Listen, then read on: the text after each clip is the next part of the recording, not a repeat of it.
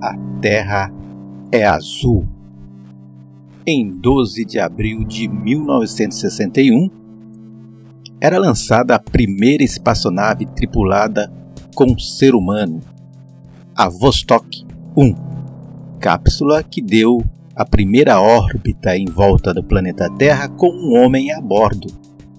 O escolhido foi Yuri Alexeyevich Gagarin, que deixou para a humanidade a famosa frase: A Terra é azul. Gagarin tinha na época 27 anos.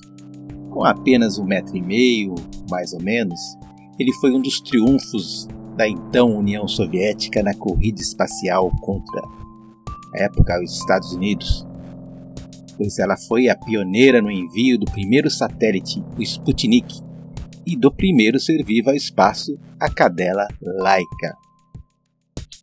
Com esse feito, Gagarin foi homenageado em vários países, inclusive no Brasil, onde recebeu das mãos do então presidente Jânio Quadros a Ordem do Cruzeiro do Sul, concedida a personalidades estrangeiras. Logo após condecorar o cosmonauta soviético Yuri Gagarin, que visitava o Brasil no mês de julho de 61, o presidente Jânio Quadros estabeleceu um grupo para organizar as atividades espaciais no Brasil.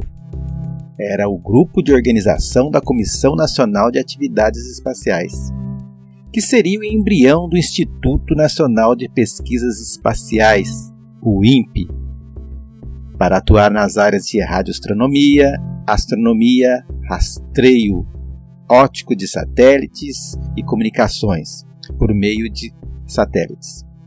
O decreto presidencial da criação foi assinado em 3 de agosto de 1961. O Gagarin nasceu numa fazenda comunitária nos arredores da então União Soviética, interior. O interesse de Gagarin pela aviação começou na adolescência, numa cidade chamada Saratov, onde cursou a Escola Técnica Industrial. E estudou moldagem e fundição com estágio em uma fábrica de tratores nos arredores de Moscou. No tempo em que esteve em Saratov, Yuri Gagarin se inscreveu voluntariamente para um clube de voo local, onde passou a voar em pequenos biplanos. Muito bem. Após esse feito, Gagarin se tornou uma lenda, um mito, um herói nacional da então União Soviética.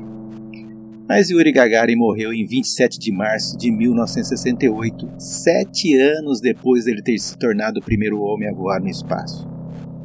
Segundo o governo russo, o acidente com o avião MiG MiG-15, um bimotor que ele pilotava, pode ter sido causado por uma sonda atmosférica da qual ele teve que se esquivar.